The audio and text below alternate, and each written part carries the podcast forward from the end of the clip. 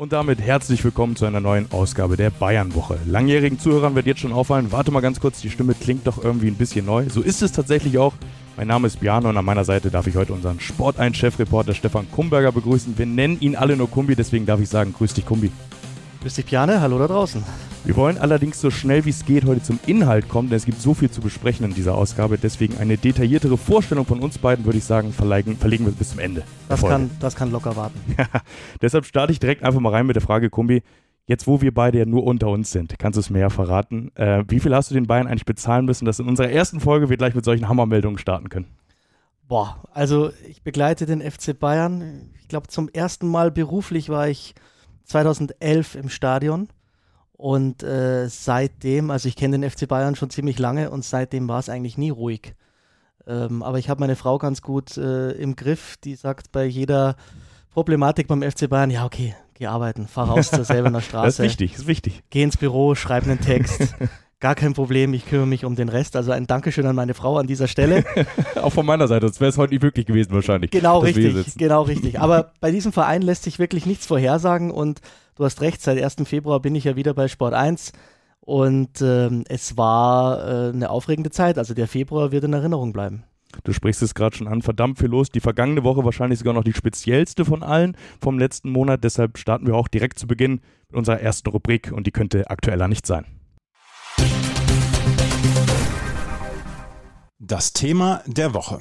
Max Eberl ist natürlich das Thema unserer Woche. Gestern bzw. am Dienstag war die PK mit ihm. Wir beide durften da sein. Wie war denn dein erster Eindruck von ihm? Wie, wie hat er sich geschlagen? Also am auffälligsten war natürlich die Hose, diese karierte Chino-Hose und sein Blouson. Ähm, Direkt vom Golf gekommen, könnte man meinen eigentlich. Könnte man meinen. Ich habe tatsächlich mal bei Google Lens ich diese ähm, Hose abgescannt und da kamen lauter Pyjama-Hosen. Aber es war, es war keine Pyjama-Hose. Es hat eigentlich richtig schick ausgesehen. Ähm, natürlich auch ein bisschen Kontrapunkt zu den anderen Leuten auf dem Podium, also Mediendirektor Stefan Mennerich, ähm, CEO Jan-Christian Dresen und der Aufsichtsratsboss Herbert Heiner, die waren im klassischen Anzug unterwegs, zwar ohne Krawatte, aber es war schon sehr klassisch und er war so ein bisschen der bunte Vogel, hat einen guten Eindruck auf mich gemacht. Ähm, er wusste ganz genau, was wollen die Fans hören, was wollen die Journalisten hören, was wollen die Bosse hören und was wollen die Spieler hören. Also er hatte für, für alle etwas im Körbchen dabei. Also es war aus meiner Sicht ein richtig guter erster Auftritt. Ich wollte gerade sagen, mich hat so ein bisschen beeindruckt, er wirkte total tiefenentspannt, ne, obwohl wirklich viele Fragen auf ihn eingeprasselt sind. Und ich glaube, das ganze Spektrum, das wollen wir ja gleich uns auch ein bisschen anhören, haben wir ein paar O-Töne festgelegt oder vor, vorgestellt sozusagen, was er gestern so gesagt hat. Aber er wirkte trotzdem hochkonzentriert. Ne? Also es war nichts, wo ich danach das Gefühl hatte, also er hat ein paar Sachen rausgehauen, aber trotzdem, wo ich sage, er hat sich nicht sofort in ein Fettnäpfchen getreten oder irgendwas. Und das, das weißt du ja selber. Das ist bei so einer Bayern-Pressekonferenz auch immer schwierig, dann nicht irgendwie vielleicht doch nochmal einen durchrutschen zu lassen.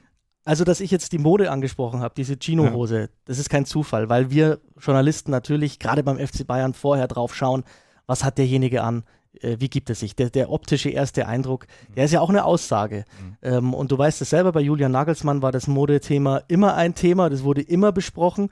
Ich kann mich erinnern, bei seiner Vorstellung war er im schwarzen Rollkragenpullover unterwegs. da hat man gesagt, jetzt ist er seriös geworden. Also keine Pipita-Muster mehr und keine aufregenden Stoffe mehr wie damals in Leipzig. Das war schon auffällig.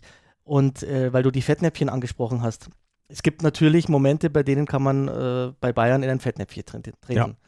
Und ähm, das hat er nicht gemacht. Und ich hatte aber nicht den Eindruck, dass er, klar hat er sich ein paar Dinge zurechtgelegt, ähm, die er unbedingt loswerden wollte, über die Botschaften, die er da rausgehauen mhm. hat, die, über die können wir noch sprechen.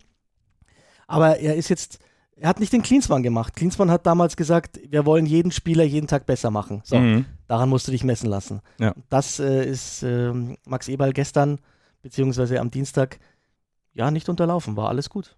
Und trotzdem, wie du es eben schon gesagt hast, hat er ja auch Statements gebracht. Ne? Ich glaube, sein erstes eigentlich war gefühlt so ein bisschen, da wollen wir jetzt gleich auch nochmal direkt reinhören, er will die Saison noch nicht wirklich hergeben. So hatte man zumindest den Eindruck, ohne dass du, wie es gesagt hast, jetzt direkt rausgehauen hat, wir wollen noch Meister und Champions League-Sieger werden.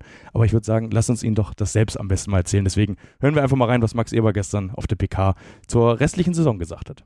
Ja, ich sprach ja gerade ähm, bei den Zielen von den großen Herausforderungen, die kommen werden. Und das ist tatsächlich eine Herausforderung, die natürlich da ist. Ähm, klar, erstmal den Fokus auf diese drei Monate nochmal zu legen, weil, wie gesagt, ich möchte jetzt die Saison einfach nicht hergeben. Dafür ist noch zu viel, zu viel Luft und zu viel Zeit und zu viele Punkte da. Ähm, aber gleichzeitig haben wir die Klarheit, dass wir im Sommer einen neuen Trainer ähm, brauchen. So, jetzt haben wir Max Eber gehört und das ist mir san mir. Also klar, es sind acht Punkte und es ist eine Menge Holz, aber das war richtig so. Das war richtig so. Das war mir San mir. Da hat er klar gemacht, hier wird nicht aufgegeben. In München wird bis zur letzten Sekunde gekämpft. Wir erinnern uns an die vier Minuten im Mai 2001. Da war auch schon alles verloren. Da bist du wahrscheinlich zu jung dafür, um das wirklich mitbekommen zu haben. Ich habe es mitbekommen. Ich habe Hörensagen. Ältere Hörensagen. erzählen häufig. Also, äh, lass dir mal von Opa Kumpi erzählen, wie das damals war. Ähm, aber die meisten werden es wissen. Ähm, Bayern hat damals in Hamburg gewonnen, in allerletzter Sekunde. Freistoß Patrick Andersson. Und ich glaube nicht, dass Max Eberl auf sowas hofft, aber es ist beim FC Bayern verboten aufzugeben. Man kann, man kann vorsichtiger werden, verbal, und das war, aber aufgeben gilt nicht. Ich meine, für Jüngere könnte man sonst auch Jamal Musiala das Beispiel einfach vom letzten Richtig, Jahr anzählen. Ne? Also siehst du, von daher Opa Kumbi und dann, äh, wie sagt man das, Neffe oder irgendwas, Enkel, Enkel, Enkel Bjarne, erzählt nochmal von der, von der Gegenwart. So nach genau, dem Motto. Also, man also merkt, Bayern geben nicht auf, das ist ja auch vollkommen richtig. Also würdest du denn persönlich sagen, das war schon ein bisschen die, ihm wird ja häufig diese Nähe zu Uli Hoeneß nachgesagt. Ein bisschen die Uli Hoeneß Schule sozusagen, auch wenn er nie bei ihm jetzt gelernt hat und bei ihm angestellt war, aber trotzdem so, hey, nach dem Motto, ich fange jetzt hier nicht an zu sagen, wir schenken jetzt mal die Saison her und ich kümmere mich in Ruhe um Kaderumbruch und neuen Trainer und dann greifen wir mal im Juli an. So, das, sondern genau, dass er weiß, ist egal, ich habe mit der jetzigen Saison noch nichts zu tun gehabt aber trotzdem werde ich wahrscheinlich dran gemessen am Ende des Tages. Ähnlich wie, da wollen wir später natürlich drauf von Thomas Tuchel letztes Jahr, der auch spät erst gekommen ist und trotzdem wusste, du kannst dir bei Bayern nicht erlauben zu sagen, Jetzt gucken wir mal zwei Monate. Also Uli Hoeneß Schule würde ich schon sagen. Die beiden verstehen sich ganz gut. Da gab es auch schon zu Eberls Gladbacher Zeiten, gab es immer wieder Austausch. Ich habe das äh, letzte Woche in einem Text die Tegernsee Connection genannt. Ähm, die beiden haben auch, also die haben den kurzen Draht persönlich, aber auch einen kurzen Draht rein äh, räumlich, weil sie mhm. nah beieinander äh, leben. Und ähm, das war schon richtig so. Also ähm, diese Emotionalität in den Sport reinzubringen, ist ganz, ganz wichtig. Und wer ist emotionaler als Uli Hoeneß? Deswegen ähm, war, das, war das eine gute Nummer von, von Max Eberl oder es war eine clevere Nummer, weil natürlich Uli Hoeneß auch auf solche Dinge schaut und es gibt natürlich dann immer diese kritischen Stimmen, boah, das ist ja nur ein Mann von Hoeneß Gnaden, den, den Vorwurf gab es auch schon bei Hassan Salihamidzic, ja. aber ganz ehrlich, was spricht dagegen, ein gutes Verhältnis zum Clubpatron zu haben. Was, was, also, zum Chef sollte man meistens ein gutes Verhältnis besitzen. Kennen, kennen wir alle aus der Arbeitswelt. Schöne Grüße auch hier an unsere Bosse. Da sollte man ein gutes Verhältnis haben. Man muss ihnen nicht nach dem Mund reden, Korrekt. aber äh, man muss schon schauen, dass man mit ihnen klarkommt. Und Oliver Kahn hat das zum Beispiel nicht gemacht. Oliver Kahn äh, hat eben nur, das hat Uli Hoeneß selbst gesagt, nur fünfmal bei ihm angerufen. Ja. Jetzt könnte man sagen, okay, ähm, muss man denn ständig bei Uli Hoeneß anrufen, mhm. aber um ein Gespür für diesen Club zu bekommen, ist das ganz, ganz wichtig, dass du mit Uli Hoeneß kannst, dass er mit dir kann und dass er dir vertraut. Wenn du gerade schon das Stichwort Gespür ansprichst. Ich hatte gestern das Gefühl, wir, wie gesagt, wir beide waren auch bei der Tuchel-Pressekonferenz, darum soll es später nochmal gehen, am Freitag davor sozusagen vor dem Spiel gegen Leipzig. Und da hattest du wirklich das Gefühl, der FC Bayern er liegt jetzt nicht in Schutt und Aschen, das wäre ja viel zu hoch. Die gesagt, Saison ne? ist beendet. Aber genau, die Saison ist beendet. Also du hattest wirklich ein bisschen Sorge fast schon. Also es war richtig Krisenstimmung, die drei Niederlagen davor, dann das Tuchel aus, dann wie er da auch aufgetreten ist.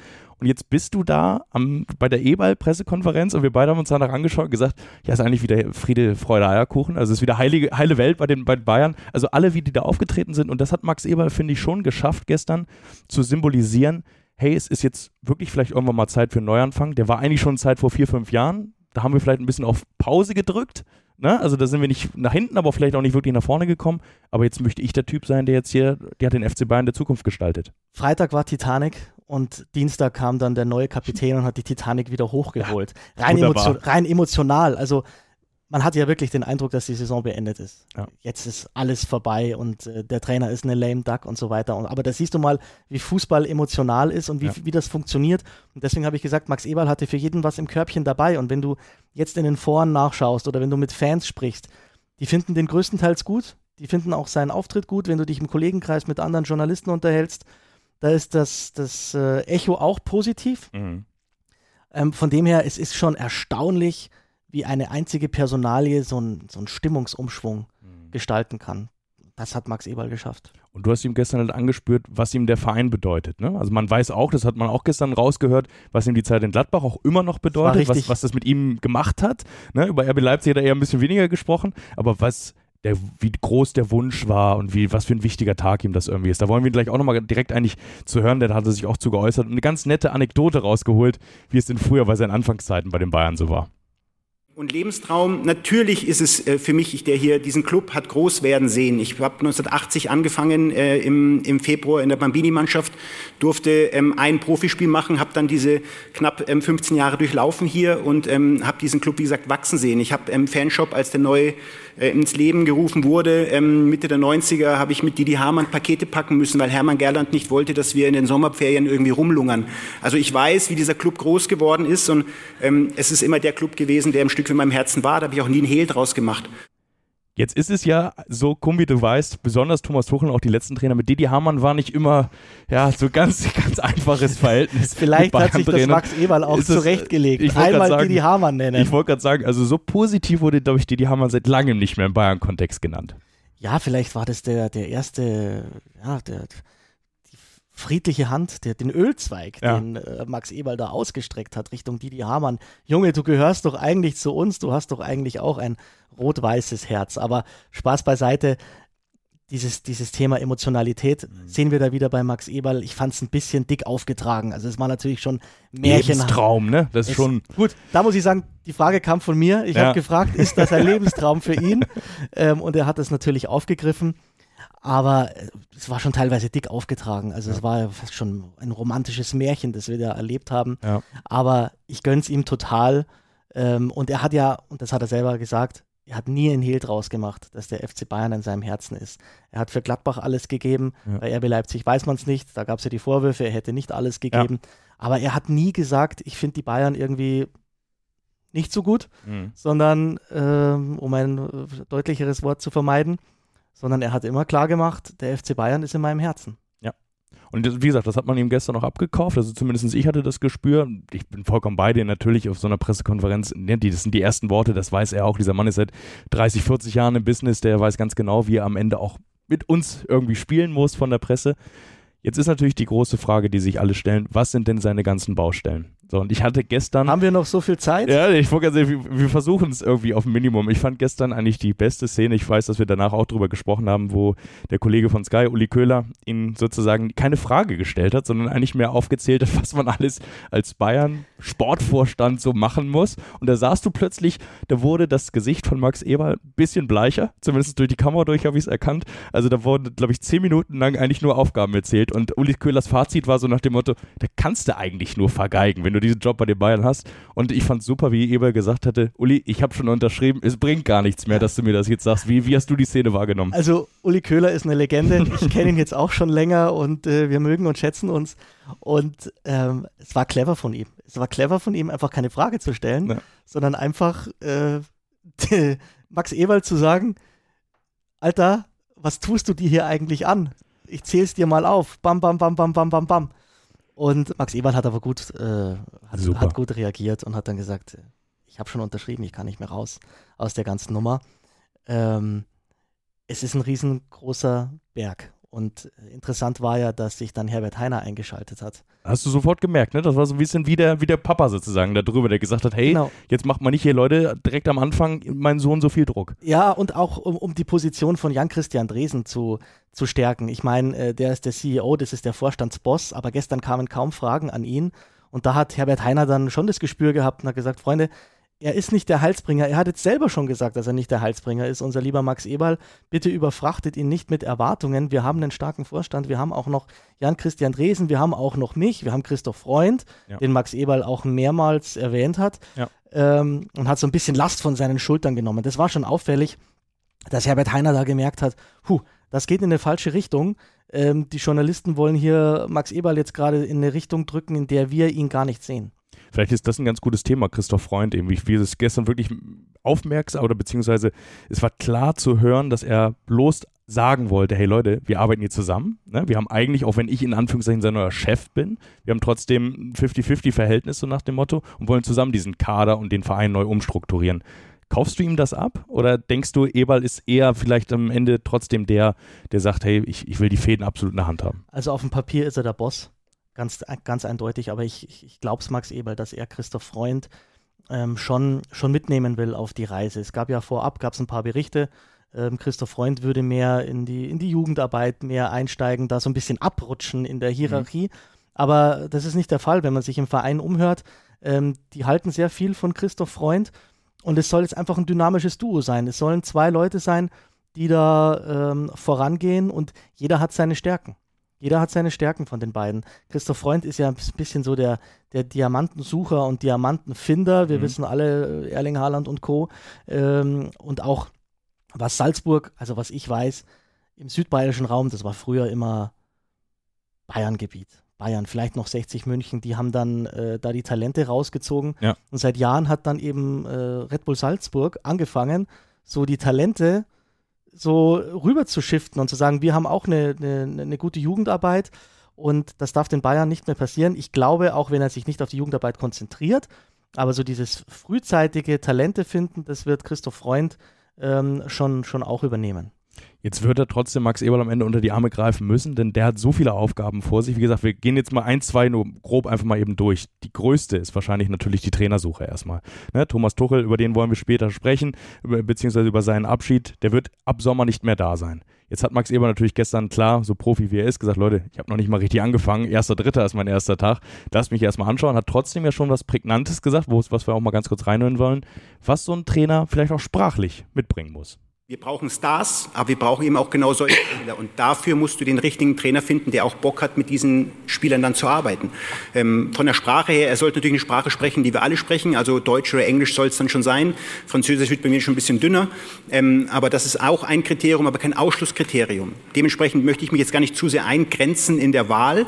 Ähm, es gibt Kandidaten, es gibt sehr, sehr gute Trainer. Bayern München ist eine großartige Adresse. Aber genau dieses Puzzle jetzt zusammenzusetzen, Trainer, Verein, Gedanken, Gedanken, Spieler, das ist jetzt die Aufgabe der nächsten Monate. So, und da hat jetzt Max Eberl eine erste eiserne Bayern-Regel eingerissen. Normalerweise heißt es ja immer, der FC Bayern braucht einen deutschsprachigen Trainer. Das war Jahrzehnte so. Und jetzt heißt es plötzlich, naja, Englisch ist auch okay. Und ich glaube, das war eine Ansage, die war ihm von oben erlaubt. Das, da durfte er äh, Kante zeigen. Also Uli Hoeneß hat ihm sicherlich nicht alles eingeflüstert, aber ich glaube, das sind so Punkte, ähm, das war abgesprochen zu sagen, heute geht es in eine Zukunft, wo ein englischsprachiger Trainer okay ist. Und lass mich das noch bitte, ja, bitte sagen. Bitte, bitte, Gummi, du darfst immer der alles Mann, sagen, was du der möchtest. Der Mann will mich schon unterbrechen. bitte. Und die Realität ist doch so dass in der Kabine und auf dem Trainingsplatz größtenteils Englisch gesprochen wird. Das merkt man bei Thomas Tuchel, der kommt ja dann auch in den Interviews dann immer so, der redet dann vom Wingback und von der Holding Six und so weiter. Ähm, und das ist auch völlig normal und es wäre wirklich altbacken zu behaupten, man muss in der Kabine und auf dem Trainingsplatz Deutsch sprechen. Die können alle Englisch, ähm, die Fußballbegriffe sind äh, alle bekannt. Also es wäre vermessen von den Bayern zu, also du machst dir natürlich auch den Markt furchtbar klein. Wenn du sagst, ich will einen deutschsprachigen Trainer, puh, dann wird schwierig. Dann wird schwierig, weil viele gute deutsche Trainer oder deutschsprachige Trainer waren ja schon bei den Bayern. Ich wollte gerade sagen, kommen wir vielleicht mal ganz kurz zu, diesem, zu dieser Tuchel-Nachfolge. Also du hast es eben richtig gesagt. Er weiß dadurch, dass er Englisch sagt, ne, es sind ja Alonso, auch wenn der Deutsch schon kann in dem Sinne, aber auch Zidane, Mourinho, das sind ja Namen, die kokettiert werden, zumindest mit den Bayern. Und er weiß, okay, hey, sobald ich die Tür geschlossen hätte, wären alle diese Namen raus. Und du sagst es eben richtig, du hast jeden deutschen na, nicht jeden, aber die, die größten deutschen Top-Trainer der letzten Jahre alle beide gehabt. Jetzt kamen ja Gerüchte auf, zeitweise kurz um Flick, dann jetzt plötzlich die Tage um Nagelsmann, dass der sich das vielleicht sogar vorstellen könnte, zu den Bayern zurückzugehen. Ist das vielleicht sogar echt so ein bisschen, ja, die, die Verzweiflung, die man rund um den Verein vor schon spürt, zu sagen, okay, wenn jetzt wirklich kein Top-Trainer kommen sollte, was machen wir denn dann? Weil Jürgen Klopp schaffen wir nicht. Der hat definitiv gesagt, ab dem Sommer, auch wenn ich bei Liverpool aufhöre, ein Jahr mache ich mindestens Pause. So, Sebastian Hoeneß, so Fragezeichen, vielleicht zu früh. Ne? Was tun wir denn dann? Wir haben eigentlich in Deutschland selbst sonst keinen Trainer, dem wir es zutrauen würden.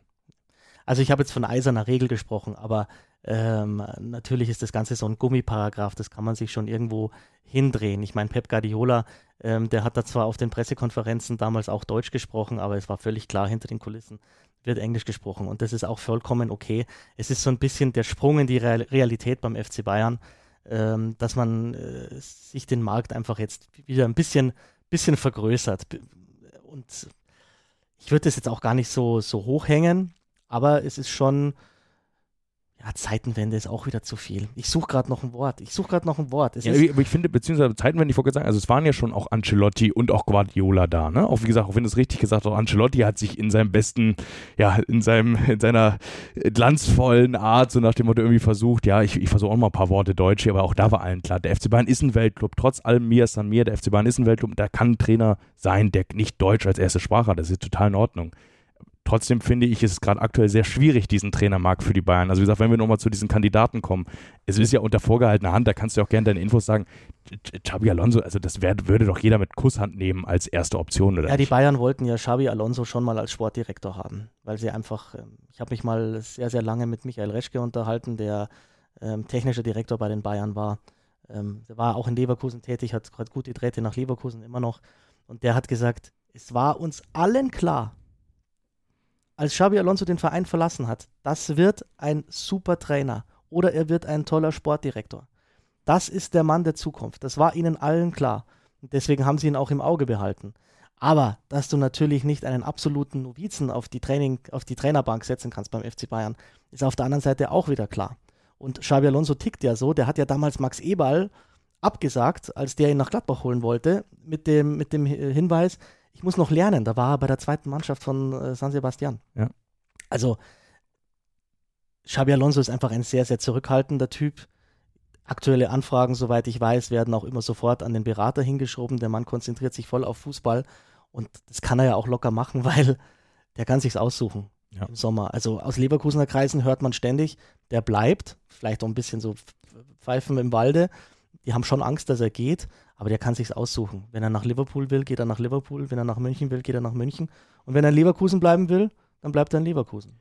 Ich habe mir letztes Mal darüber mal Gedanken gemacht und dachte mir, okay, was spricht denn überhaupt für Leverkusen, dass er da bleiben würde? Ne? Also Liverpool, auch da war Ex-Spieler, also auch da so eine große Vergangenheit hin. Auch da wird im Sommer der Posten frei, ist ja allen, glaube ich, bekannt. Ich habe nicht das Gefühl in Leverkusen, dass sich so groß die die, der Kader verändern wird. Also bisher hört man kaum was. Also ich habe das Gefühl, vor drei, vier, fünf Jahren, wenn das der BVB gewesen wäre, die eh nicht mit Bayern rund um die Meistertitel gekämpft hätten, da hast du schon längst, da wäre fast schon einer verkauft gewesen. Zum jetzigen Zeitpunkt. Hättest du eigentlich schon gesagt, okay, da, da, ist die Ablösesumme irgendwie, da ist irgendwas gezogen worden für 30, 40, 50 Millionen, geht der im Sommer weg. Du hast eigentlich von Florian Wirtz so halb das Go bekommen, zu sagen, bis 25 bleibe ich eigentlich. Ich will nochmal ein Jahr Champions League spielen.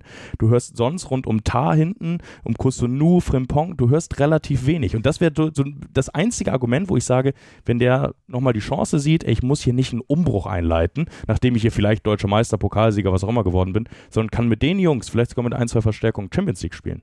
Ja, warum sollte er sich dann Bayern antun? Erstens, schau dir die Jubelszenen an zwischen Trainer und Mannschaft. Da stimmt's total. Da stimmt das auch wieder mit elf Freunde und so weiter. Und der Trainer ist der zwölfte Freund.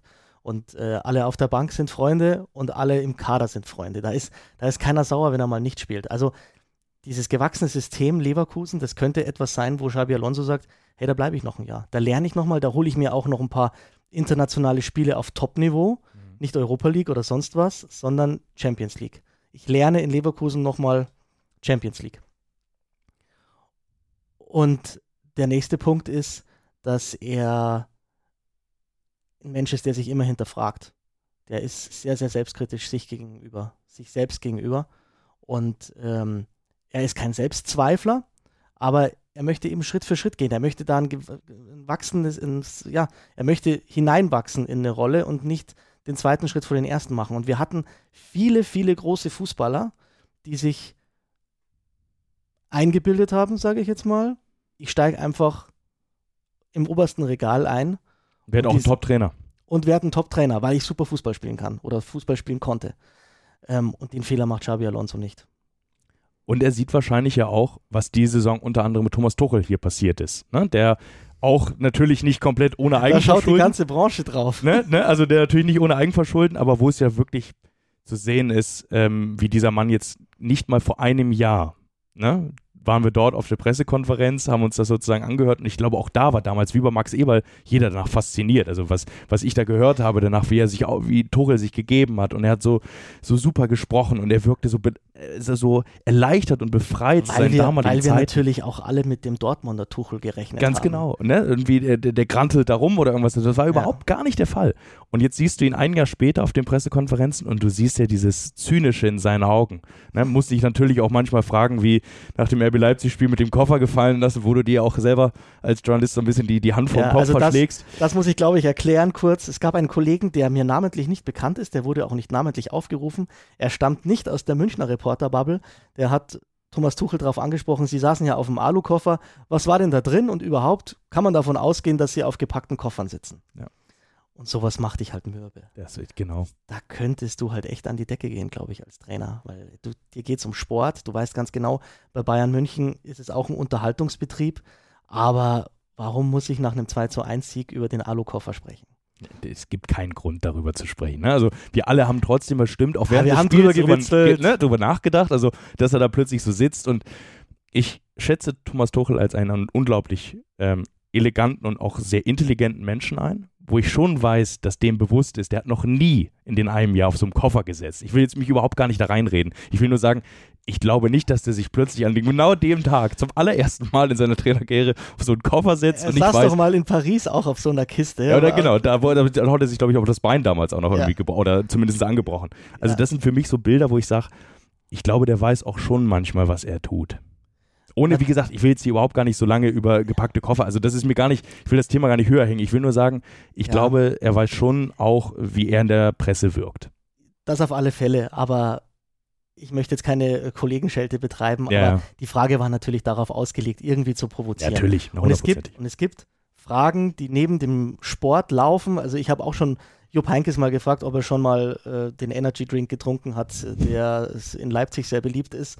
Da hat er dann gelacht und hat gesagt, ich trinke nur stilles Wasser. Und zwar, das sind ja nette Geschichten. Ja. Aber so, so Fragen, die nur auf Provokation aus sind, die auch nichts mit Sport zu tun haben, da habe ich Thomas Tuchel schon verstanden, dass er da, dass die Reaktion nicht so positiv Zu war. 100 Prozent. Und trotzdem gab es natürlich auch Phasen im letzten Jahr, wo, du, wo man gemerkt hat, er hat ja da auch noch wirklich, ja, für ihn, also für die Situation angemessen reagiert, wie ich finde. Aber es gab auch im letzten Jahr Momente, wo du gemerkt hast, der ist richtig angefressen. So, und der will, ne, unbedingt, also dem Und geht er das hat dann alles auch. Dinge, er hat dann auch Dinge gesagt, die, wo sich die Bayern-Bosse gedacht haben, boah, hättest du doch bitte diesen Halbsatz jetzt weggelassen.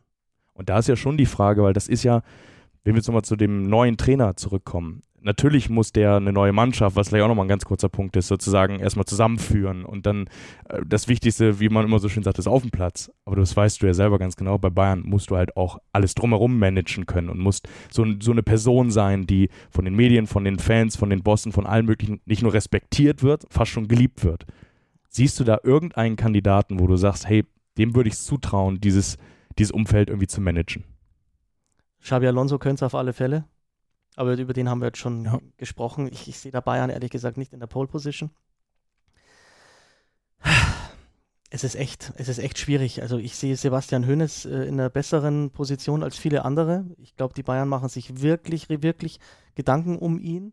Aber der hat noch kein internationales Spiel absolviert. Und ähm, da hast du natürlich nicht das, das, das große Standing. Und das brauchst du eben bei den Bayern auch. Also du, wenn du mit Spielern wie Thomas Müller oder Harry Kane oder Manuel Neuer auf dem Platz stehst, dann brauchst du schon, ja, schon ein paar Titel im Kreuz. Und der letzte, der, es ist vielleicht zu werten zu sagen, Sebastian Hoeneß wäre eine kleine Lösung, aber er wäre eine kleinere Lösung als zum Beispiel, Beispiel Xabi Alonso, der als deutscher Meister käme.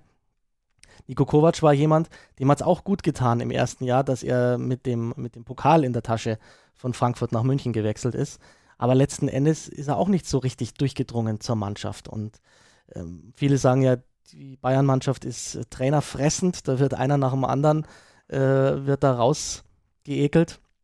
Aber du brauchst einfach ein Standing. Du musst, du musst schon was bisschen in der Tasche haben. Du brauchst schon ein paar Medaillen am Revers.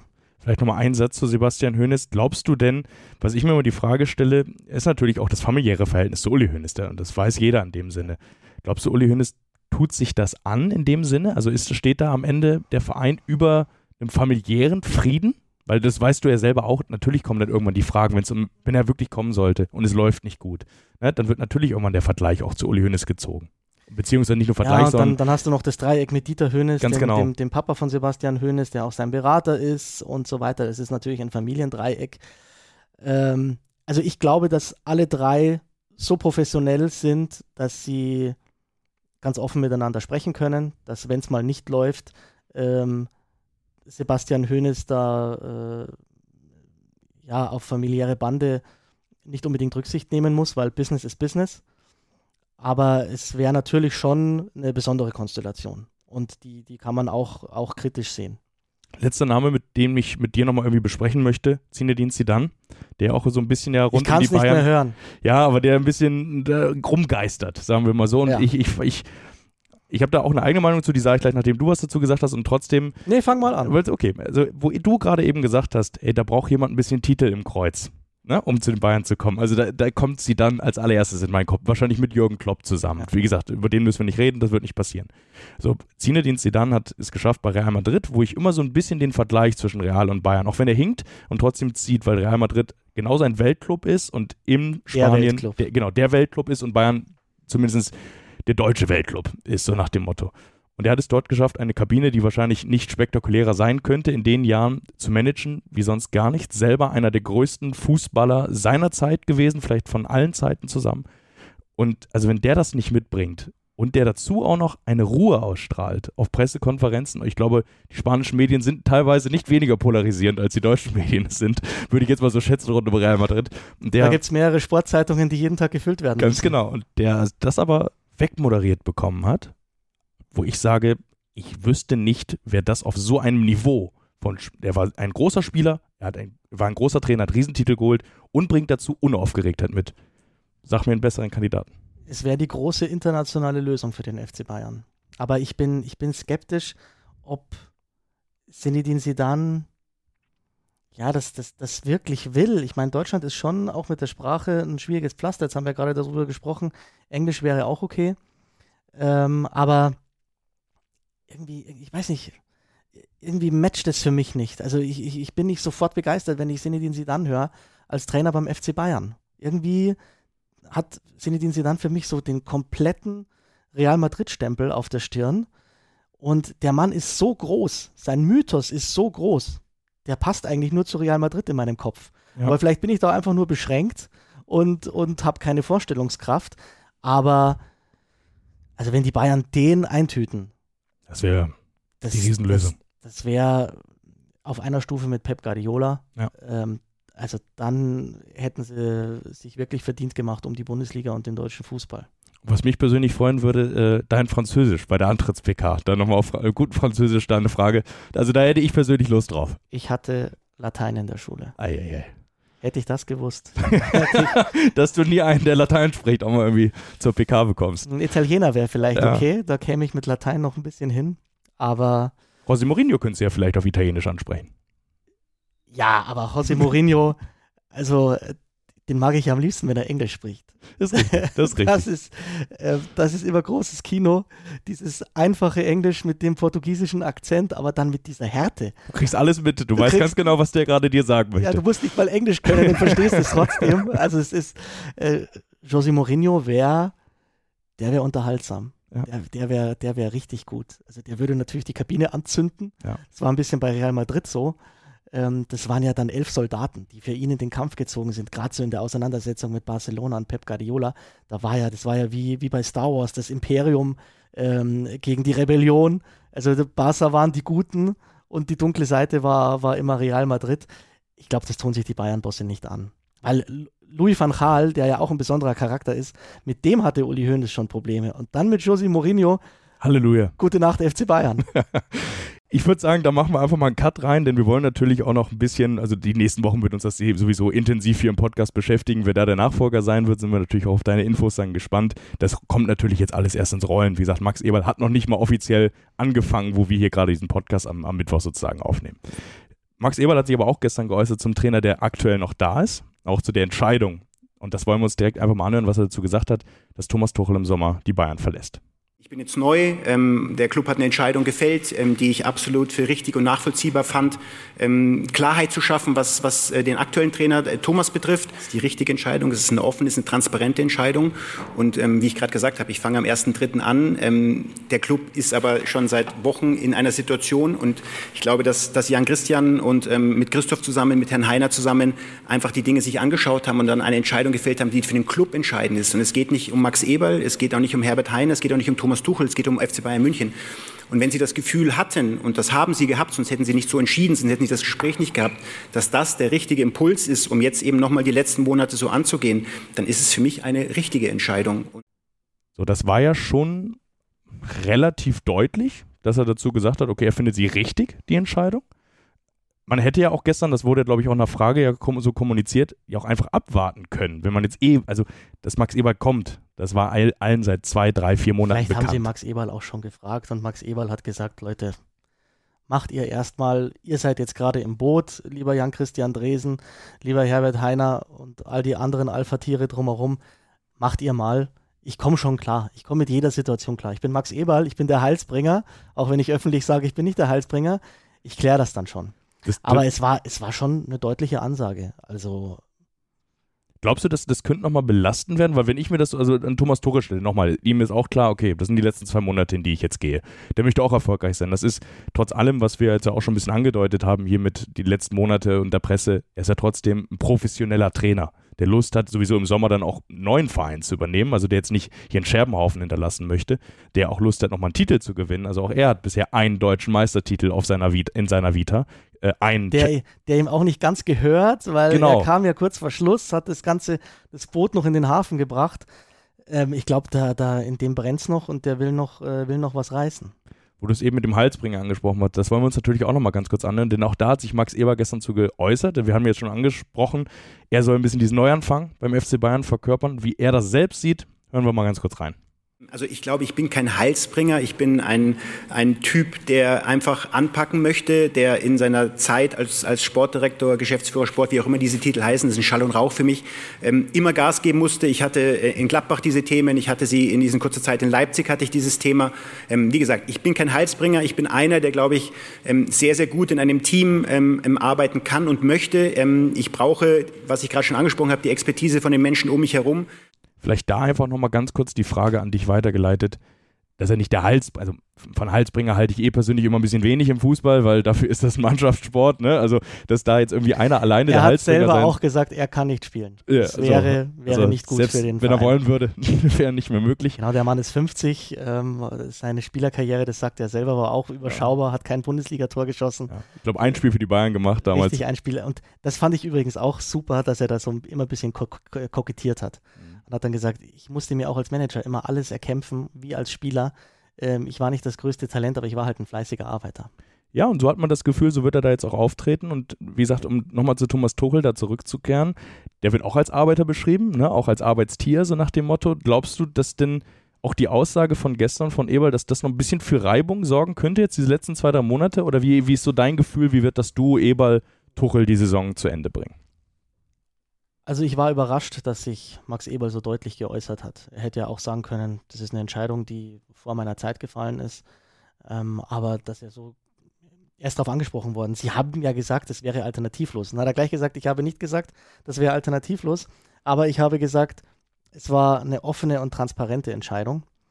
Und ich glaube, er findet den Gedanken dahinter gut, dass man sagt, wir schauen jetzt einfach mal, welche Spieler wirklich die Bayern-DNA in sich tragen. Diesen Gedanken, hinter der nicht Trainerentlassung, sondern der Trainerentlassung zum Sommer. Der Gedanke dahinter war ja, schauen wir mal die Spieler an. Wer reißt sich jetzt den Hintern auf? Und ich glaube, der Gedanke ist auch einer, den, den Max Eberl teilt. Und ob es da Reibung geben könnte, klar, dann gibt es aber halt einfach Reibung, weil im Sommer trennt man sich ja eh. Also das sind halt dann die, die wilden letzten Monate und dann gibt es viel zu diskutieren Wichtig ist es halt, dass es vielleicht nur intern abläuft aus Sicht der Bayern und nicht öffentlich ausgetragen wird. Da kommst du zum entscheidenden Faktor, denn jetzt reden wir noch mal ein bisschen darüber, über Tuchels Entlassung und da gibt es ja jetzt schon diese Reibung, auch öffentlich. Er hat sich auf der Pressekonferenz vor dem Leipzig-Spiel und auch nach dem Leipzig-Spiel, glaube ich, live bei Sky war das, dazu geäußert. Und im, und im Sportstudio. Genau, ja. im Sportstudio dazu geäußert und gesagt, also beziehungsweise nicht klar gesagt, aber schon durchdringen lassen, das war doch nicht so einvernehmlich, die Trennung, wie es zumindest die Pressemitteilung und, da wollen wir jetzt als erstes reinhören, auch Jan-Christian Dresen ähm, nach dem Spiel gegen Leipzig gesagt hat. Äh, ich meine, das haben wir auch gemeinsam gesagt. Thomas ist, äh, wie Sie ja auch, glaube ich, geschrieben oder berichtet haben, jemand, der kein Blatt vor den Mund nimmt, der eine Meinung hat, die auch vertritt. Und äh, wenn er nicht der Meinung gewesen wäre, hätten wir nicht zusammen in einer Presseerklärung gesagt, dass wir uns einvernehmlich trennen. Bei dem Interview war ich dabei. Und Jan-Christian Dresen wusste nicht, dass gleichzeitig Thomas Tuchel bei Sky steht. Und er wusste nicht, dass Thomas Tuchel später beim ZDF im Sportstudio sprechen würde. Und er ist ja auch darauf angesprochen worden, was am Freitag da passiert war auf der Pressekonferenz. Und ich kenne Leute, die sagen, eigentlich hättest du ihn nach der Pressekonferenz entlassen müssen, weil er hat ja quasi mit seiner, wie er gesagt hat, jetzt kann ich rücksichtslos sein. Also man hatte ja den Eindruck, jetzt ist er bereit, sämtliche althergebrachten Hierarchien beim FC Bayern zu zertrümmern. Also im Extremfall Manuel Neuer auf die Bank und Josua Kimmich auf die Tribüne und Thomas Müller zur zweiten Mannschaft. Wäre ja alles theoretisch möglich gewesen nach dieser Rücksichtslosigkeitsansage. Und Jan-Christian Dresen hat, wir haben es ja gehört, davon gesprochen, ja, es war eine gemeinsame Entscheidung. Er hat immer wieder so Worte gesagt wie gemeinsam und einvernehmlich und so weiter, so wie es auch in der Pressemitteilung stand. Und da habe ich Thomas Tuchel ehrlicherweise nicht verstanden, dass er das alles so ein bisschen eingerissen hat. Weil, wenn er nicht damit einverstanden gewesen wäre, dann hätte er in der Pressemitteilung dafür sorgen können, dass seine Sicht der Dinge da schon ein bisschen einfließt. Aber bei der Pressemitteilung zu sagen, okay, wir schreiben einvernehmlich drüber mhm. und dann später in sämtlichen Interviews so durchblicken zu lassen, ich bin ja nur Arbeitnehmer und ich hatte ja keinen Einfluss und äh, dies und das und jenes, das ist unnötige Reibung. Ja, und besonders wie er es macht, da wollen wir nämlich direkt einmal rein. Und wie er gesagt hat auf der Pressekonferenz vor dem Leipzig-Spiel, beziehungsweise als er gefragt wurde, ja, okay, bestand denn überhaupt die Option, dass du sagst oder dass Thomas Tuchel sagt, ja, nee, Leute, äh, ich will hier weitermachen, ich möchte jetzt noch nicht im Sommer aufhören. Das hat er dazu gesagt. Ich bin mir nicht sicher, ob es die Option gab, äh, dass ich das entscheide. Ich bin ja Angestellter äh, äh vom Verein. Deshalb, äh, wie gesagt, wir haben nicht lange gebraucht. Es war ein äh, kurzes Gespräch am, am Dienstag. Was ich einen ganz interessanten Zusatz finde. Er sagt natürlich, ich hatte nicht das Gefühl, dass es eine Option gewesen wäre. So, Punkt erstmal. Und direkt dahinter sagt er noch, am Dienstag nach einem kurzen Gespräch. Ne? Also er, er, lässt das auch wieder in seiner Art sozusagen offen, dass er sagt, ja, eigentlich, eigentlich wurde ich ins Bü Büro zitiert vom Chef und der hat mir relativ freundlich mit auf den Weg gegeben, pass mal auf, mein Lieber, das war's für dich, weil wir hier aber nicht den gleichen Fehler machen wollen wie bei Nagelsmann damals und so eine Hauruck-Aktion und über Nacht hier irgendwie jemanden neuen suchen, bleibst du bis Sommer. Bist du damit einverstanden? So, und dann, muss, dann hast du kurz zwei Sekunden Zeit, um zu nicken oder mit dem Kopf zu schütteln. Und er hat wahrscheinlich, weiß ich nicht, hat genickt und hat gesagt, ja gut, dann machen wir es halt so. Thomas Tuchel wird wahrscheinlich den Eindruck gehabt haben, so wie es mir jetzt der äh, Herr Dresen sagt, kann ich auch gar nicht mehr dagegen sprechen. Deswegen war das Gespräch so kurz. Würdest du denn sagen, ist es die richtige Entscheidung, Tuchel zu entlassen? Jetzt ist das Thema ein paar Tage schon, er hat mal geruht erstmal so nach dem Motto, Hast du das Gefühl, es war richtig, Thomas Tuchel, dass er im Sommer geht? Äh, ist dieses Kapitel mit dem FC Bayern und ihm wirklich zu Ende? Es war, die Zeit ist ja noch nicht vorbei, aber es war natürlich schon, es waren jetzt zehn, elf Monate, die sehr, sehr schwierig abliefen. Die Verletztenmisere ist uns allen bekannt, aber es hat einfach vieles nicht gestimmt und er hat in der Mannschaft meines Erachtens auf die falschen Leute gesetzt hat sich mit Leuten angelegt, die du beim FC Bayern brauchst, hat mit so mancher öffentlichen Aussage die Bosse verprellt. Das kannst du alles machen, aber dann muss es sportlich klappen. Und den Erfolg hatte er halt nicht, ne? Und den Erfolg hatte er nicht in dem Umfang. Klar, mit der Punkteausbeute wärst du in jeder anderen Saison auf Platz 1. Richtig. Aber diese Entscheidungsmatches gegen Leverkusen oder ähm, im Pokal. Im Pokal und jetzt auch gegen Lazio, da haben sie ja auch nicht geliefert. Und ich glaube, wenn er in Leverkusen zumindest un unentschieden gespielt hätte und bei Lazio gewonnen hätte, so wie es eigentlich alle erwartet haben, oder zumindest ein gutes Unentschieden, ähm, dann wäre diese Entscheidung, dass er im Sommer gehen muss, äh, nicht so früh gefallen. Für mich ist das der entscheidende Faktor. Genau diese Spiele. Ich weiß, es ist immer fast schon unfair, eigentlich eine Saison wirklich dann auf Ende auf diese fünf, sechs, sieben großen Partien. Aber wann haben die Bayern den guten Fußball gespielt? Genau.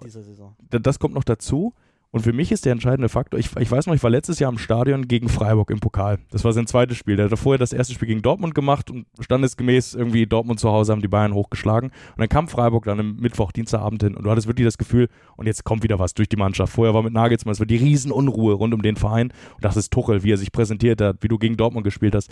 Und dann verlierst du dort 2 zu 1. Natürlich unglücklich, Elfmeter, letzte Sekunde.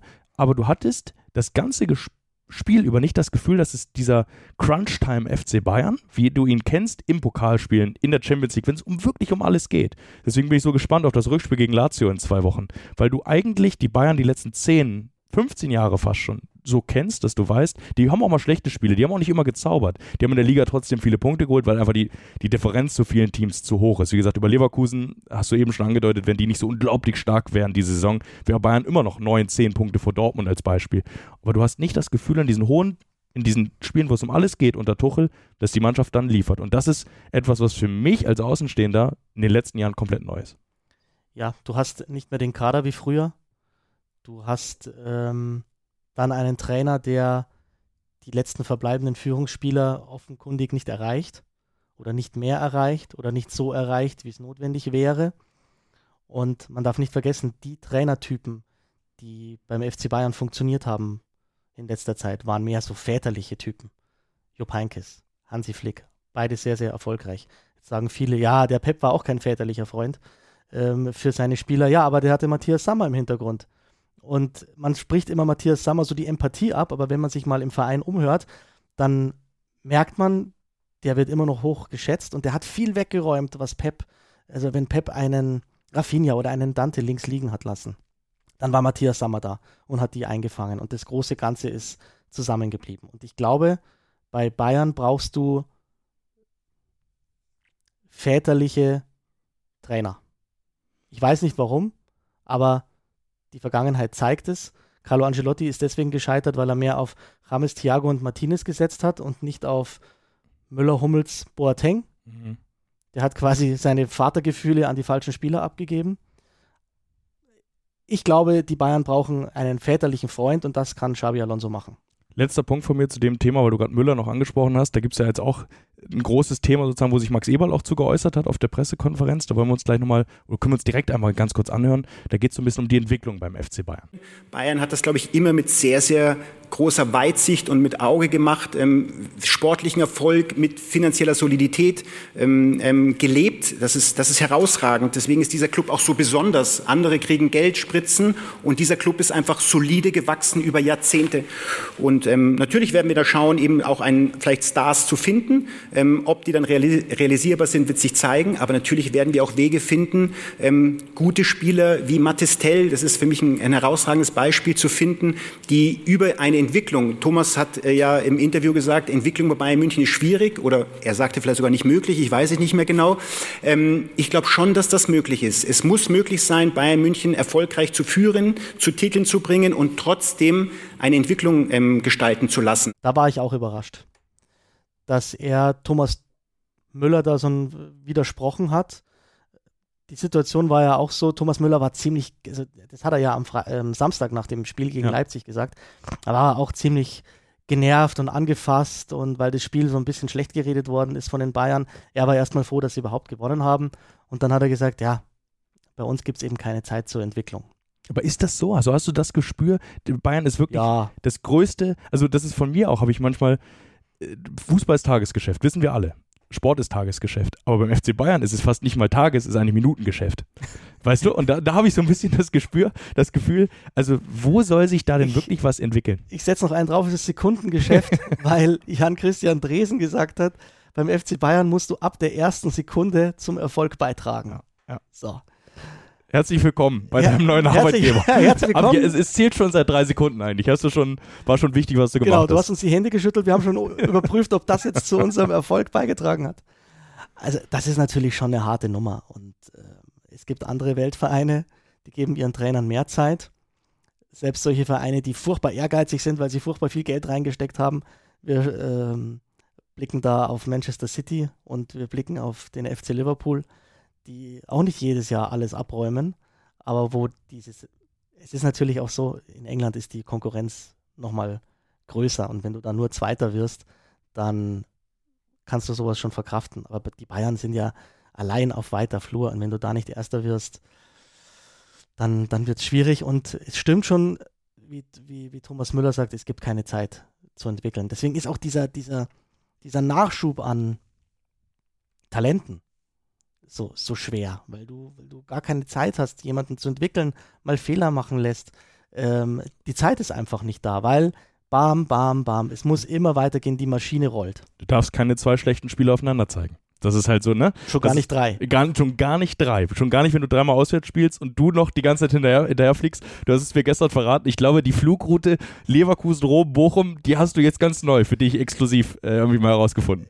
Ja, und dann ist noch ein Flug gecancelt worden. Also es war wirklich nicht ähm, die Vergnügungssteuerpflichtig. Vergnügungssteuerpflichtig. und also klar, die Spieler machen die Reisen auch, aber die werden am Rollfeld abgeholt.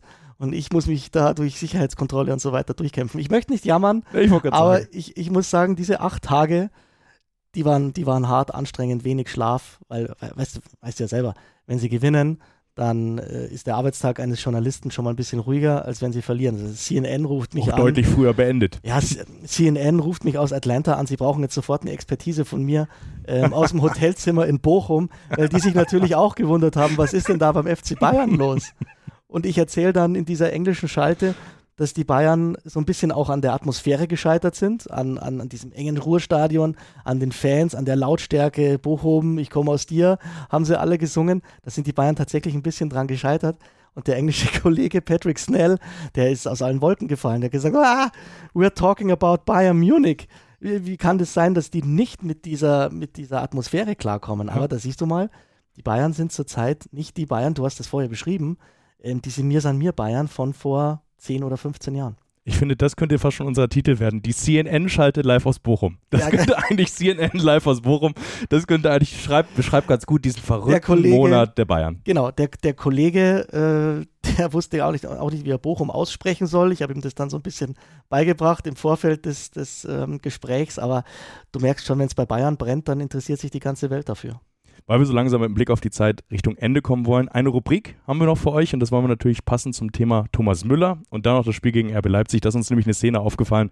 Aber erstmal kommt hier die Rubrik. Die Szene der Woche es war schon ein ganz spezieller Torjubel, ne? Also ich meine, du warst da im Stadion, ich glaube, du hast es sogar auch getwittert danach, hast es beziehungsweise auch selber ähm, dir anschauen können. Thomas Tuchel, ich war vom Fernseher, hat beim 2-1 erstmal gar nicht gejubelt, war erstmal auf der Bank, hat, glaube ich, einen Schluck Wasser genommen und wurde dann gefühlt von Thomas Müller so mitgerissen, also hochgerissen. Oder das ist das Gefühl, der, der brüllt ihm eigentlich und sagt ihm dann noch irgendwie noch so einen Thomas Müller-Satz ins Ohr. Also so nach dem Motto, hey, jetzt freu dich mal, Junge, das ist das späte 2-1 gefallen. Thomas Tuchel tat der Hintern noch weh von der Alukiste. der war froh, dass er auf der Trainerbank sitzen konnte, auf diesen furchtbar weichen und schönen und gemütlichen ja. Sesseln auf ja. der Trainerbank. Ja. Also bin auch schon mal kurz drauf gesessen. Es gibt ja so ein paar Gelegenheiten, da kann man sich als Journalist da mal heimlich draufsetzen. Da kannst du einschlafen, so, so gemütlich da kannst ist du das. einschlafen, so wie Klaus Augenthaler einst. Äh, damals war die Trainerbank aber ein bisschen ungemütlicher. Das waren noch so, so Holzbänke, die du aus, der, aus dem Sportunterricht kennst. So, solche Dinger waren das damals. Ähm, nee, aber die Szene zeigt, jetzt, jetzt wird wieder professionell gearbeitet und Thomas Müller hat ein Gespür dafür, wen er wann ins Boot holen muss. Und der weiß ja auch, dass überall Kameras sind. Natürlich. Nochmal, auch dieser Mann ist ein absoluter Vollprofi, ne? wo wir jetzt heute haben über so viele Vollprofis gesprochen beim FC Bayern. Und ich weiß gar nicht, warum es nicht läuft beim FC Bayern. Da sind ja lauter Vollprofis also unterwegs. Ich, ich fand das, wer das, ich weiß nicht, irgendwo habe ich es letztes Mal aufgeschnappt, wirklich der allerletzte Satz heute zur Trainerdiskussion, da hat irgendeiner gesagt, zur Not macht es halt nächstes Jahr Thomas Müller. Ich glaube, im, im, Doppelpass war es der Fall. Das gesagt, zur Not, wenn da wirklich alle Stricke reißen, macht er nochmal ein Jahr Spielertrainer. Und, und, dann, und, dann, irgendwie ab 25, äh, falls die Karriere zu Ende sein sollte, sagen wir, okay, Thomas, ähm, kannst du es vielleicht komplett übernehmen. Also was ich sagen kann, ist, dass der Mann mal Trainer wird. Ich glaube, ähnlich wie bei Xavi Alonso kann man das jetzt schon über ihn sagen. Falls Thomas Müller Lust darauf haben sollte, irgendwann mal diesen Beruf auszuüben, Und er wäre wär, ein großer. Diese Pressekonferenzen, da freue ich mich jetzt schon drauf. Das wäre das wär, das wär schön. Du hast allerdings morgen am Donnerstag auch direkt eine Pressekonferenz, um den Abschied zum letzten Thema heute zu finden. Da die Bayern gastieren nämlich am Freitagabend beim SC Freiburg, legen sozusagen vor. Dieses Wochenende ist das eigentlich oder beziehungsweise die Frage, was erwartest du von den Bayern in Freiburg? Ist das vielleicht ein Vorteil, mal vorlegen zu können? Weil wenn du jetzt die, die Tabelle anschaust, wir, wir reden, du hast es vorhin sogar schon gesagt, Leverkusen, wenn er da als deutscher Meister weggeht, so nach dem Motto, acht Punkte, die Saison Leverkusen, wir müssen da nichts mehr zu sagen, es ist wirklich herausragend. Und trotzdem ist es ja so, gewinnst du in Freiburg, hast du nur noch fünf Punkte, Leverkusen spielt Sonntag ein ekliges Spiel, ein Derby beim ersten FC Köln, weiß dann auch, hey, lass uns nur mal einen Ausrutscher passieren und plötzlich sind es nur noch zwei Spiele. Ich antworte mal so, wie Thomas Müller antworten würde. Tja, das sehen wir dann später, ob das, ob das so richtig war, dass wir vorlegen mussten. Ja, also das kann man drehen und wenden, wie man will. Für die Bayern geht es jetzt einfach nur ums Gewinnen, ob das dann ein Vorlegen ist und dann sitzt man am Sonntag auf der Couch und schaut den Leverkusen dann zu. Ich glaube, sie sind jetzt gerade in der Position, in der sie selten sind nämlich dass sie darauf hoffen müssen, dass andere stolpern. Mhm. Und dabei darf man nicht vergessen, du musst selber Leistung bringen. Und so habe ich dann auch Max Eberl verstanden, von Spiel zu Spiel. So habe ich Thomas Tuchel verstanden, von Spiel zu Spiel musst du jetzt schauen. Und liebe Bayern-Fans da draußen, schaut nicht auf Leverkusen, schaut einfach nur auf die Bayern nur wenn du selber, es ist alte Binsenweisheit, drei Euro ins Phrasenschwein, aber du musst, du musst es halt selber reißen. Die drei Euro kassiere ich später noch ein, keine Sorge. Ja, aber die, ich, ich sehe es ja ähnlich die geben wie du. wir Flo König dann äh, am Sonntag mit. Ich, ich sehe es ja ähnlich wie du. Du hast es mit dem Stolpern eben angesprochen. Äh, von den letzten fünf Spielen in Freiburg zweimal sogar unentschieden gespielt. Letztes Jahr erinnere ich mich, Delicht, Fernschusshammer sozusagen gerade mal so zum 1-0. Also es ist jetzt auch kein Pflaster, wo du sagst, da tust du dich seit Jahren komplett einfach. Also nee, gab es mal ein 4-1 auswärts. Also du hast den positiv irren Streich an der, an der Seitenlinie, der den Schiedsrichter ständig bearbeitet und ja. den vierten Offiziellen. Da bin ich ja gespannt. Es gab ja mal so eine Geschichte, Thomas Tuchel gegen Christian Streich. Ähm, da wurde also irgendeiner hat dem anderen den Handschlag äh, Verweigert. Verweigert. Das war nach dem Pokalspiel, glaube ich, letztes Jahr. Nee, nee, ist viel, viel länger viel, her. Viel länger Kollege her. Sebastian Bernsdorf, der hier im Büro gerade sitzt und einen Beitrag schneidet, der war damals äh, Interviewer und da muss ich ihn tatsächlich mal fragen, wie die Nummer ab, ablief. Aber letztes Jahr war das mit Musiala, glaube ich, mit dem Trikot. Ja, genau. Ja, genau das, das, war okay. mit Musiala. Aber Christian Streich und ja, Thomas Tuchel, da, da könnte es brennen. Aus dem Archiv suchen wir da vielleicht nochmal was raus für euch, ja. äh, dass wir es irgendwie bei Sport 1 die Tage, die Tage zeigen. Jetzt haben wir darüber gesprochen, du wirst live vor Ort sein in Freiburg, also wieder für Sport 1 dafür berichten. Und dann nächste Woche freue ich mich schon, wenn du mir die Eindrücke sozusagen aus Freiburg noch ein bisschen mitschilderst. Ich glaube, bis dahin wird es genug neues Kram geben, den wir hier irgendwie besprechen können.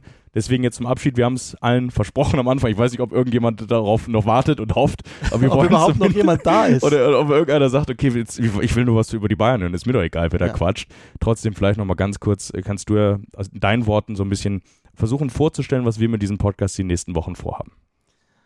Also uns ist wichtig, dass wir Gesprächsstoff liefern, dass wir Einordnungen vornehmen, dass wir auch ein paar exklusive Infos hier äh, droppen, damit ihr da draußen, liebe Bayern-Fans oder allgemein Fußballfans, äh, bestens informiert seid. Wir werden euch auch mit an die Hand geben, was denn so in unserer App passiert, was auf sport1.de passiert, was auf all den Plattformen passiert, im Fernsehen, was im Doppelpass passieren wird. Also ähm, es gibt viel zu besprechen rund um den FC Bayern und da wollen wir so ein bisschen ähm, euch durchführen durch, diesen, durch dieses Dickicht. Ich kann nur sagen, komm, ich habe richtig Bock drauf. Ich ja, fand, ich äh, heute war eine amüsante erste Folge. Es gab viel zu besprechen. Wie gesagt, die nächsten Wochen versuchen wir uns vielleicht auch noch mal kürzer zu halten irgendwann. Ja. Aber du hast es schon angesprochen. Viele O-Töne wollen wir liefern. Das ist das Wichtigste eigentlich, dass wir auch das Gefühl haben, hier sitzen nicht nur zwei in einer kleinen Box und sprechen irgendwie miteinander, sondern wir sind auch da draußen unterwegs, um halt irgendwie die, die verrückte Bayern-Welt so ein bisschen einzufangen und hier einzuordnen. Genau. Müssen wir noch was über uns persönlich sagen? Nee. Du kannst gerne, also Stefan Kumberger, ich würde mal persönlich sagen, man kennt dich oder sonst kannst du auch nochmal Werbung machen, wenn du möchtest für dich selbst. Hm, nee, braucht es eigentlich gar nicht. Also ich, ich war schon mal zehn Jahre bei Sport 1. Ja. Ich habe dann drei Jahre einen Ausflug gemacht zu RAN äh, bei den Kollegen von Pro7 Sat 1 und bin seit 1. Februar jetzt wieder zurück in der Rolle des Chefreporters. Ich freue mich total. Ähm, einiges hat sich geändert bei Sport 1. Vieles ist gleich geblieben, vor allem dieser Zusammenhalt und diese, äh, diese Mentalität, diese Schnelligkeit. Das äh, gefällt mir sehr. Unsere Zusammenarbeit war jetzt die ersten Tage auch ähm, wunderbar. Also ich freue mich, ähm, dass wir euch auf allen Plattformen da ähm, informieren, auch unterhalten können. Fußball ist Unterhaltungssport. Und ähm, ja, ich freue mich auf die nächsten Wochen und Monate und Jahre.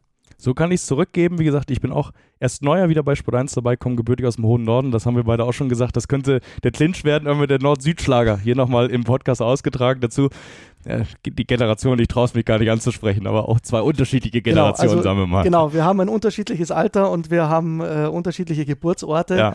Ähm, der eine hoch im Norden, der andere tief im Süden. Also das könnte für Konflikt. Äh, für Konflikte sorgen, aber bisher. Bisher läuft es eigentlich. Hast du auch nicht noch, hast noch nicht das tiefste Bayerisch gesprochen. Das ist natürlich das Nein. Positive. Ne? Das tiefste Bayerisch, das backen wir irgendwann einmal aus. aber jetzt hat noch nicht. Das ist das perfekte Schlusswort eigentlich. Da bleibt uns nur noch zu sagen. Haben das überhaupt die Leute verstanden? Also das das, tiefste ich. Bayerisch packe ich später einmal aus, aber jetzt noch nicht. Das ist die Ich- ich- Übersetzung. Aber Wenn- das ich mal richtig. irgendeinen Begriff fallen lasse, den du nicht verstehst, Ja. bitte sofort schreien. Ich, ich, ähm, ich klopfe dir aufs Bein. Ich bin da, ich bin da gern äh, Kulturbotschafter. Super. Damit wollen wir sagen, lange, ereignisreiche erste Folge. Äh, wir kommen so langsam zum Ende. Uns bleibt nur noch zu sagen, unseren Podcast könnt ihr natürlich alle sehr, sehr gerne abonnieren da draußen. Wir freuen uns natürlich auch über reichlich Sterne in den Bewertungen.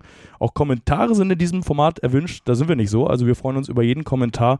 Gerne entweder bei Spotify, da kann man genauso kommentieren, oder aber in den Shownotes findet ihr eine E-Mail-Adresse. Da könnt ihr uns schreiben, wenn ihr mal Ideen habt, wenn ihr irgend- irgendwas auf dem Herzen liegt, was ihr uns sozusagen, äh, was ihr uns sagen wollt, dann schreibt da einfach gerne mal hin. Und wir sind auch bereit, Themen zu besprechen, die von euch kommen. Also Vollkommen irgendwas richtig. Abseitiges, wenn ihr sagt, es wurde in keinem Podcast dieser Welt mal drüber gesprochen, welches Trikot die Bayern 1994, 95 getragen haben, dann sprechen wir darüber. kramen wir raus. Holen wir raus, das Trikot. Mir bleibt nur noch zu sagen, letztes Wort in dieser Folge gehört natürlich dem Chefreporter. Ja, jetzt ist auch mal gut. Das wäre mein letztes Wort. Ich freue mich aber schon auf die nächste Folge, weil hat richtig Spaß gemacht und ihr da draußen bleibt uns gewogen. Ähm, die erste Folge ist immer was Besonderes, aber sie war schön. Das freut mich zu hören. Dann also, macht's gut da draußen und bis nächste Woche. Ciao, Servus. Ciao, ciao.